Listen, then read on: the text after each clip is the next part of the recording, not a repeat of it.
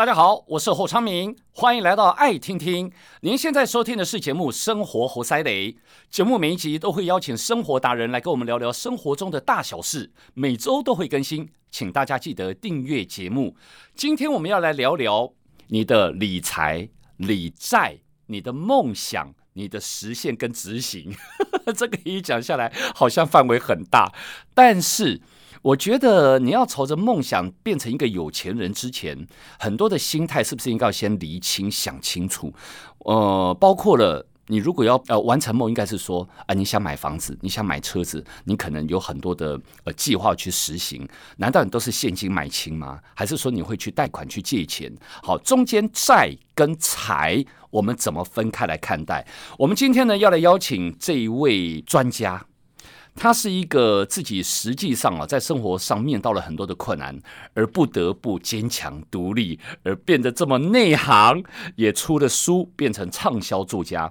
从扛债人生走向财务自由这本书，我们欢迎作者王佩文，也就是黑妈。你好，昌明哥好，各位听众朋友大家好。是我们刚刚讲说，你的生活中实际上就面对这一些过程哦。嗯，哎，听说你过去是活得相当的阔绰啊。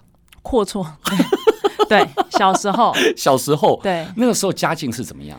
小时候，因为我爸妈是做那个外销成衣，嗯，从我有印象以来，我们家就是都住那个透天别墅。哎呦，听说房子很多啊。对，房子很多，然后也很大哦。对，就小时候我们家就是都有庭院啊，然后那庭院的花草都还是有剪形状那种，然后有游泳池啊、篮球场啊、撞球间啊这样。哇塞！对，家里面有撞球间、有篮球场，那个不是社区公社哎，不是不是，就是家里真的很大。对，家里很大，很有钱，但是就是呃，爸妈也有在做房地产的投资啦。哦，对，然后所以就是就是状况一直都很好。最好的时候大概房子有几栋？呃，在我妈妈过世之前，她名下的房子有十三间，十三间，对对，留个两间你就一辈子吃喝不尽了。但是因为一间都没有留，为为什么？就是因为她离开的时候离开的很突然，嗯，然后当时因为她在民国八十五年的时候离开的，那个时候的房地产的投资好像是房市是很热的，嗯，然后。想想当然，就是有这么多的房地产，一定就是借 A 买 B，就是一直不断的杠杆。嗯哦 okay、对，我觉得就是风险管理没有做好。嗯，然后总之就是从它倒下之后，我们家就反而是开始一直都在追钱。为什么呢？不是啊，你借 A 买 B，OK，嗯，呃，我们讲一讲，应该叫做有房贷嘛。对，但是你人就要有自备款嘛。对，当然。那自备款缴出去了，那贷房贷，嗯，那如果真的撑不住，就是房子卖掉嘛。对。卖掉他把房贷清掉不就好了吗？对，但就是现金的准备不够啊，而且他走的时候，那个时候的遗产税率是五十趴。哦，那时候高，对，遗产税率很高，不像现在是呃十趴到二十趴不等。对，现在十趴到二十趴。呃，其实做生意的人应该都是这样子啦。其实可能周转的钱比现金还要多。嗯，对。那你你现金卡在资产里面，不见得能够马上变现嘛。然后再来就是你借给别人的，不知道去哪里要了。嗯。可是我们跟别人借的啦，就是一定是要还。人家追得很紧的。对对对，没错。哎，这也很奇怪哦，好像我们这种华人就是 欠人家的，我们好像面子都挂不住，就是呃谨记在心哈，不好意思。那这其实借出去人家的，我们还不好意思跟人家讨，很奇怪。嗯，好，那那个时候你爸爸呢？爸爸就是呃，刚开始家里发生这个事情的时候，他比较比较低潮哦，然后所以也就是这样子，没有在。呃，法定的时间内帮我们办好一些继承的的事情，这样子，嗯、然后总之就开始就是开始一直嘎钱啊，嗯、然后后来也跟地下钱庄借钱，哎、所以其实我出社会以后就经历一直要在帮家里嘎票的日子，这样子。嗯、对，可是你们人就有个成衣厂啊，不是？呃，那个时候做外销成衣有点像是赚价差这样子啊，就是进货然后然后卖这样而已。对对对，不不是有工厂的，那还是有赚钱啊。不是吗？嗯，但是这种就是现金流没办法尬得过去。嗯，一方面那时候我未成年，其实对上一代的经济并不是很清楚，他们也不会告诉孩子，不会讲。对对对，我觉得现在很多父母也是一样，是我们不会让小孩知道我们的财务状况。对对，所以我觉得就是主事的人一时倒下，没有交代清楚，嗯，即使你的事业体再庞大，嗯，就是留下来的人也不见得能够撑得起来。对，我觉得是这样。你像我，我我认识一个朋友哈。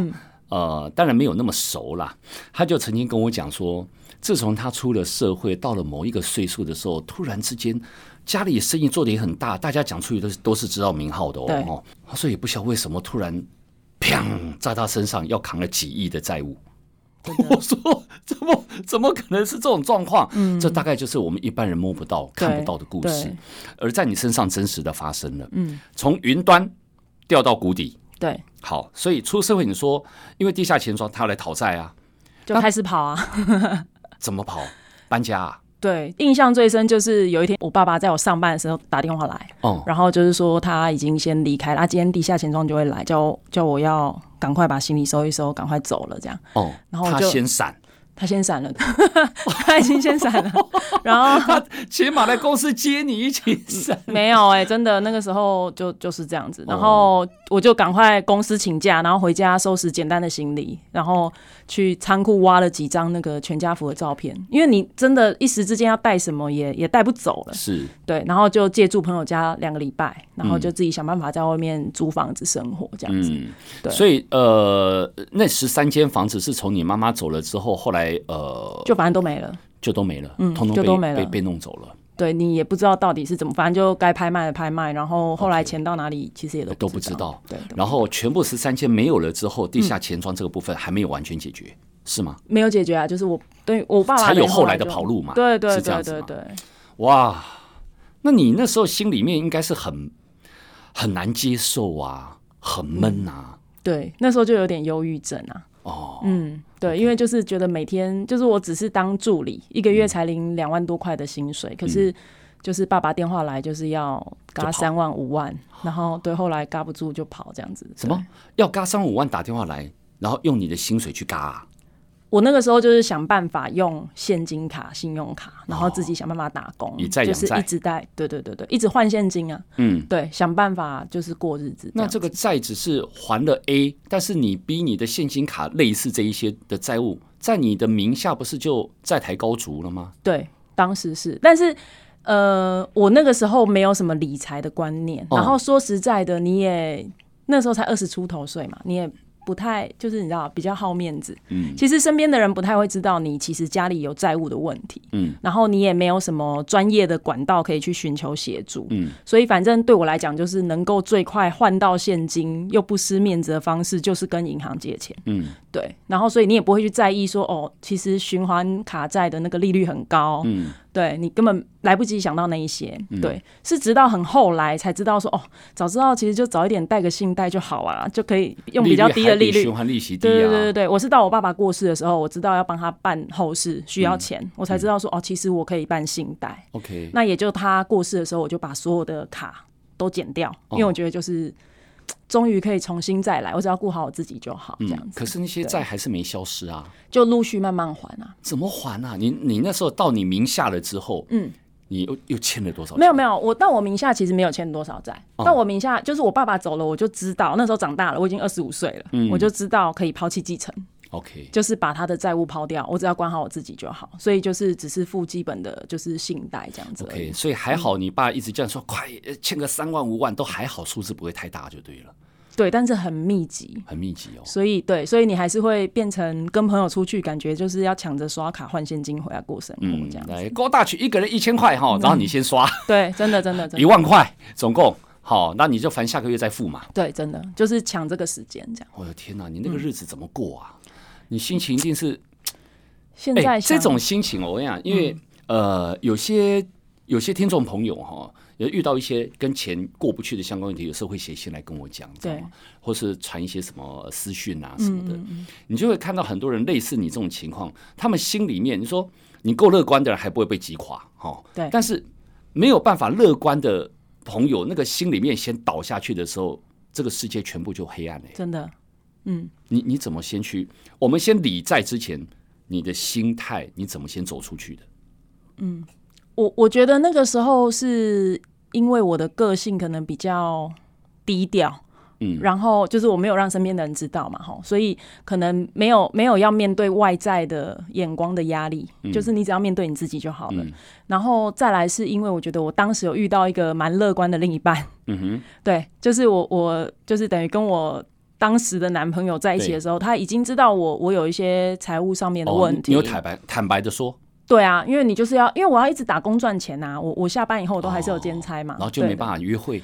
哎，就是我们就是都比较 对对对，都比较晚，就是都去打篮球啊，有没有？就是比较不用花钱的运那个活动，这样真的真的 真的。然后就是吃豆浆这种，对、哦、对，因为就是我的我的生活形态就这样，所以他知道说我都要兼差嘛，要赚钱这样。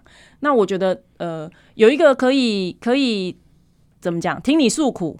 然后跟你一起共度难关的另外一半，其实是真的真的很很重要的一个支持。后来他有娶你吗？有啊。好，现在的老公哎哎哎，对对，但因为他之前也发生了意外。哦，这样子啊？对，在四年前的书里有写。对对对对对，就是对。但是因为当时他对我来讲是很大的一个力量，精神支柱。对对对，那也他也鼓励我，当时就是。因为我其实有蛮长一段时间就忧郁症，都睡不着。就是我有大概四五年的时间，我可能一天都只能睡两三个小时。嗯，对，因为你就每天都在烦钱的事嘛。当然。那他就有鼓励我去看医生，好，然后就是啊，反正因为你跟一个比较乐天的人在一起久了，你好像会被他传染。嗯。你就比较没想那么多了，反正我就觉得说，我就认真赚钱就好了。正能量啊。对对对对对。嗯，对。好，所以后来认真赚钱，呃，抛弃继承，你先把上一代所下来的债务，通通先切割清楚了。对。那是一个很好的分水岭了。对。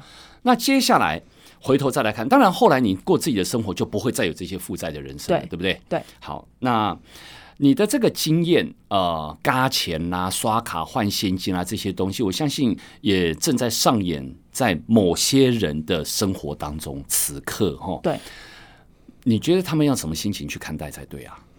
嗯，我觉得最主要是要有勇气面对。嗯，因为很多人其实大部分的人都一样啊，就是我们都很清楚我们自己现阶段的问题是什么。对，其实你比任何人都清楚，嗯，但是你就是没有勇气去面对，嗯，对。那那在我看来，就是因为有一些债务，说实在的，不是大家负面所想的，都一定是哦过度消费什么而来的。有一些人可能是像我一样，他是上一代的的债务，嗯，那有一些人是他可能碰到了没有办法控制的事情，比方说。家人真的发生意外需要看护，或者他只是出了一场车祸要赔很多钱，嗯，有很多这样子的案例。对，嗯，有一些是自己可以控制的，有一些是自己不能控制的。嗯，那我觉得，如果你的状况是你自己可以控制的话，嗯，那你一定要把自己把持住，就是你要想办法让现在的困难不是以后的困难。嗯，对。那如果要把持住，嗯，这个中间有没有方法可以依循？因为很多人就是。嗯他就是不会理清这一些，对，所以搞得自己非常的混乱，而且一直延续下去哈。对，例如说，呃，这个把持是你会记账吗？你会去做什么样的一个清清楚楚的分割吗？嗯，嗯我我在我这本书里面主要就是讲这个内容，因为、嗯、呃，因为像我结婚以后，我呃，我其实所有的账都在我老公那边，嗯。我提款卡就我们一起上班，那我提款卡什么都交给他，对我都没有，因为我、哦、我就说我爸爸过世以后，我把所有卡都剪掉了。哦，对。然后我们一起在保险业打拼，所以我们的薪水账户全部都他在管、嗯。那主要原因是因为我过去已经那么多年都在追钱，我不想再管钱的事了。嗯。而且因为那个是造成我就是情绪低落的一个原因嘛，所以就全部他在管。然后我要出去玩就跟他领零用钱这样子。嗯、对。那我我觉得这个这个信任的过程其实。到了好几年后，我还是发现有一点点怪怪的，因为就是怎么好像两夫妻打拼了一阵子，怎么好像还是没存下什么钱？嗯，就是我相信很多家庭也是这样子，你可能工作十年，也许户头没有十万块，对对，很常有这样子的情况，嗯，所以就是也是刚好在他发生意外的那一年，嗯，他呃他是在四年前的九月发生了一个意外，所以人走了。嗯，那在当年度的一月份，我就是开始有一个念头，就是想说，哎，欸，不然换人管管看好了，嗯。我就觉得说，我们已经有小孩，小孩都上国小啦，嗯，应该要存一点钱，嗯，所以我就开始来回归家庭财务这件事情。阴影消失了是吧？也不是阴影消失了，可能是哎、欸，也算阴影消失了啦，也算啦。但就是就是你觉得这样下去不是办法。欸、很，很多人是一朝被蛇咬，我这终身我就不要，我不要再碰了，我不要，然后就这种逃避的状况来面对这些未来嘛。嗯嗯嗯对，好，你把它再拿回来了，那你怎么做？我拿回来就是开始，就是用最笨的方法，就是先把家庭的收支搞清楚。结果我一开始接回来账的时候，发现怎么每个月都要透支两三万啊？然后钱对到底到哪里去？然后我们明明就是这几年下来应该还算蛮会赚的啊，怎么钱都不见了？哦，对，那就是慢慢一步一步去理清，然后去找到家庭财务的问题，这样对。那我觉得这个也是老天爷给我一个机会啦。还好我在他刚好发生意外的那一年的一月份开始做这件事情。因为他九月发生事情，不然的话，我其实可能连家里的那个提款卡密码是什么，哦、我都不知道，搞不清楚。对你，你跟其他朋友有没有什么财务的的的来往，我也不知道。嗯，连家里到底有什么资产，有什么负债，我全部都不清楚。对，其实我常鼓励大家记账这件事情，然后我从年轻就记账、嗯，真的。嗯呃，很多人说记账烦死了，里面琐碎，我真的买一杯摇摇我要记，买一颗一颗茶叶蛋我要记，到底这样过的是不是人生哦？有的人会这样抱怨，你知道？但我常用一个来比喻啦，我说记账就如同你看医生啦，好，医生开给你处方签，然后你去拿药，吃完药你的病好了，好。你在过去，你生了什么病？财务的病是，哎，我钱去哪里？怎么钱都不够用？你生这个病，那因此你记账，记账的时候你会去从账本里面，你可以知道哦，原来你的病因是什么？就好像我们在医院做检查，嗯，然后呢，找出病因了之后开处方签，对，这处方签就是哦，花费花太凶了。什么东西都花费呢？日常无所谓的消费，好，那我们就去控制自己的消费。对，这就是处方签了。然后最后你的症状解除了，你不就是痊愈了吗？对。所以做记账这件事情，呃，我我一直鼓励大家还是要做了。你看，我现我们面前黑妈就是一个活生生的例子啊，对不对？对我，我是觉得就是。记账不要，我我也不想记一辈子，因为真的很烦。嗯，可是事实上，我光只生活支出这件事情，我就花了大概一一整年，我才把它记清楚。那我觉得记清楚的目的是。我觉得哈，你可以不要去不要去记那些感觉很很琐碎的东西，没关系。嗯、但你至少要知道你要赚多少钱才有能力过你想要过的生活。我觉得这是很重要的。是，对对啦，就是你用你最舒服的记账法。对对，没有说一定要像专家说啊，我没有画表格。嗯、对对对，不一定，不用不用不用不用，简简单单就好了，对不对？好，那呃，你现在的心得哦，我也要请反过来请教你，因为有很多的朋友是这样，像我一些朋友哦，呃。债所所谓的债，在你的定义底下到底是什么？哈，就是说，房贷算不算债？车贷算不算债？当然，信用卡债那个叫叫做债。对，好，你你不断的扩张的，那当然是。你怎么定义这个？我在我过去的经验，因为我曾经背过债嘛。刚刚刚刚前面没有聊到，就是其实我之前还有一个继承天外飞来的一个五千万的债务。对，我后来是靠法律的方式去把它打赢，这样。嗯，那。呃，其实我觉得债这件事情，其实它是代表一个人的责任。它这个字拆起来就是这样。嗯。它其实就是有责任的人，你你其实就多多少少都会负债，因为我们所想要达成的事情，我们想要累积的资产，基本上就是靠你这个无形的这个信用，嗯，去去杠杆来的。好，那所以我觉得有适当的债是是必要的。有一些人不敢有债，其实我觉得代表你不太敢承担责任。嗯，对，所以所以像呃，不管房贷啊、车贷啊、什么信贷、信用卡，我觉得都一样，它它都是合理的债。嗯。讲难听一点，就是欠银行，我觉得不用怕。嗯、对，我觉得欠银行不用怕。但是你要怎么样让它变成你的加分，我觉得是很重要的。嗯、因为，因为其实呃，你你所有就是很多人会忽略这一个东西，其实是你的资产。嗯，他可能就是现在一时觉得 就是钱关过不了，他就很简单的去借了钱，然后来度过这个难关。嗯、但是他没有思考说这个东西弄下去可能影响他五年到七年。再来就是，那他要怎么运用这个？这个时间，这个负债的时间，去尽快的去拉高在银行的信用的分数，嗯，去培养这个信用。嗯、我举一个例子，像我之前因为就是呃帮帮家里背债的关系，所以其实我有一段时间我不是把信用卡跟那个现金都减掉，对不对？嗯、减掉了之后，因为我碰到那个继承债务的问题，换成银行不发给我了，因为我就直接被执行扣薪了。哦。对，会变成说我我原本有信用可以运用的，对，可是我后来因为发生了债务的状况，对，我就直接被执行扣薪，我在银行没有信用的分数。其实直到我花了四年多的时间，就是用法律的方式把这个官司，因为他是未成年的背债哈，嗯，就是把这个东西打赢了之后，我要重新培养信用，嗯，是需要非常大的力气的。你怎么做？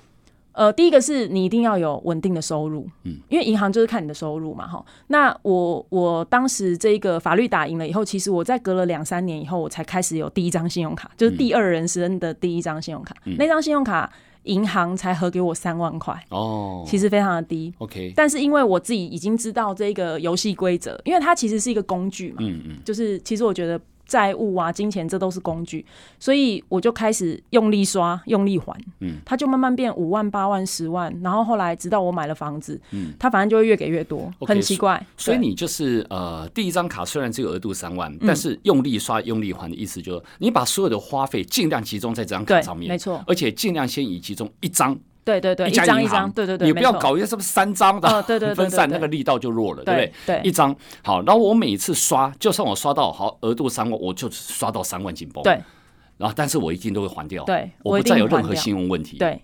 然后你这样子做了多久之后，银行放松了？也大概四五年哦，四五年了，也大概四五年哦，所以我觉得大家会忽略这个。你的金钱跟你的时间的关系，嗯，所以像我这本书里面也有讲，我觉得记账重点不是记那些琐碎的支出，是你要知道你的钱到底是花在现在还是过去还是未来，嗯，你如果花在过去的比例，就是你都在还过去的债，就代表你预支太多以后的钱在现在花了，嗯，对你以后就会比较辛苦，嗯，那我们现在最重要的就是要赶快把这个债务维持正常，嗯，就是你要有适当的债，然后维持好你的信用，嗯，然后要有稳定的收入，嗯。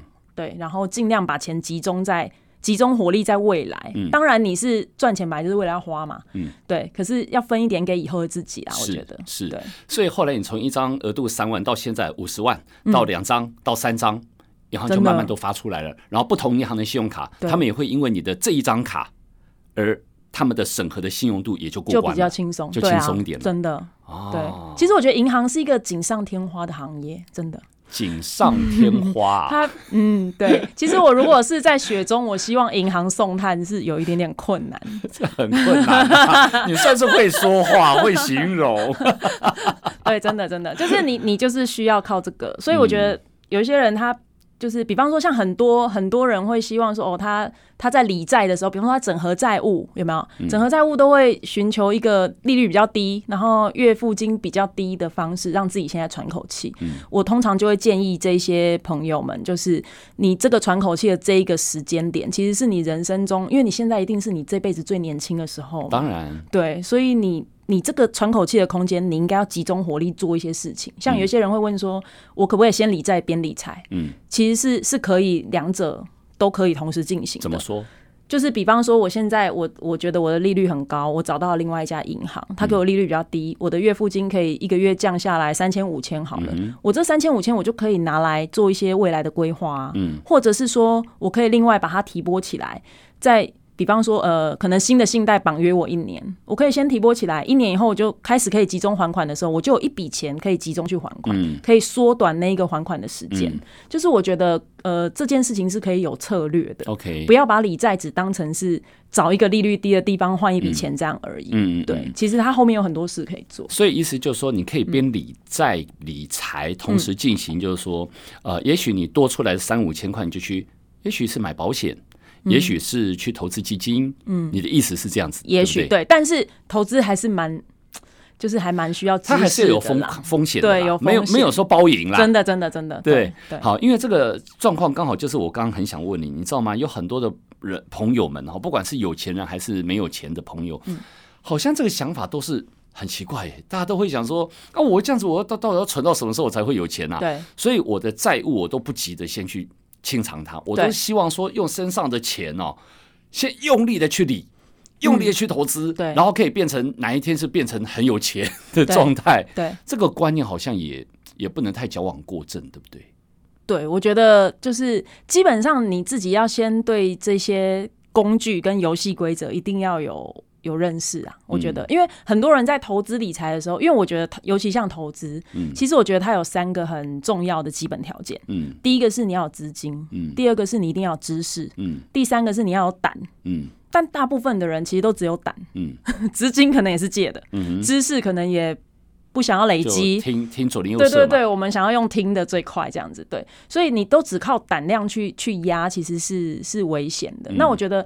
是，当然是也有一派的说法是适当的举债拿来做投资赚利差嘛。嗯，对。但我觉得那样子的前提是，因为你借钱的利率是确定一定要还的，嗯、那个利率就在那边。嗯。但你投资这个利率是不一定，报酬率是不一定可以拿得到的。的对。嗯、所以我觉得，如果你衡量过你的知识、你的就是你觉得你的眼光、你的对你的能耐有办法的话，其实我觉得你有办法输得掉的话，你就有机会可以赚得到。这个才是重点嘛。对，你要有本钱输，输得掉的话，对对对，你有本钱输，你就可以玩。对啊，那没有本钱的人，我就觉得其实还是保守一点啊。我们可以更有策略的把债是先理清楚再来说。不过这个就是说，你有办法输得掉，这个背后含的意义就是说，第一个你的财力，第二个你的心态。对，心态。就我一个朋友，他好有钱啊，可是他背的那个呃房贷整体的数字加总起来，吼。他整天在失眠，嗯嗯嗯，一个上亿的富翁整天在失眠，为了这个他烦恼。我说：“哎、欸，你的总资产大于你的负债多很多，你是在……我说你在做什么啊？”嗯嗯，但是那就是个性跟心态，你没有办法去 balance 的时候，那你就没有办法，也没有那个能力做无限扩张嘛。对。而且我觉得现金流这件事也很重要啦。嗯，就是有很多人他其实他的收支没有在一个平衡点上的话，你资产再多啊，嗯，那个资因为资产要不见很快，嗯，像我说我们家十三间不动产要不见就是不见了啊，对，你没有做好风险的管理，你的收支没有平衡，嗯，这些东西其实很虚。我觉得真实的你去累积那一个，他他一直源源不绝可以可以抵过你支出的这个收入，是是很重要的一个重点。对，好，所以呢，各位朋友。朋友，如果你在听黑妈在讲这一席话，而你刚好就说哈，糟了，我就是那每个月都是先还 最低的卡卡费啦，或者说我外面还有很多债，但是我此时呢，我其实户头有钱，正准备要去投资什么，麻烦先还一下。你有没有确实的认识好自己？真的认识，十之八九大家都不够认识自己，但你却自以为你很认识自己，嗯、但你就在那个漩涡里面不断的重复你的错误，嗯、那。嗯，消费未来嘛，我觉得你刚刚说的很好啊。你到底是要花过去的，还是现在的，或是未来的？那这个呢？如果人生中你的花费或你的能力始终有一定的限度或扣打的话，你花的大部分在过去，那你未来就少啦。真的。哦，你这样子想，你可能就会让自己稍微不要太急躁，也不要太冲动。嗯。然后呢，更重要的是，你可以看一下这本书。我们来学学黑妈。你看，爸爸妈妈带给你。很多人可能怨天尤人，说干嘛这样对我？我做了什么吗？我什么都没做，可是我却要背这么多的债哈。但依旧，你活得现在是非常阳光，而且你现在抬头挺胸，对不对？对，没办法，没办法。但是对，就是因为你有债，你当然没有办法。但是有的人没办法是就从此陷入阴暗面啊。但是我没有办法，所以我抬头挺胸，我面对阳光，我走出自己。这是大家值得学习的态度跟精神。从扛债人生走向财务自由，自由哈，呃，希望大家可以一起来看一下王佩文这本书籍。我们今天也非常谢谢黑妈你的分享，谢谢，谢谢。欢迎大家分享节目，更欢迎订阅我们的节目。有新的节目上线就会收到通知。我们下次见。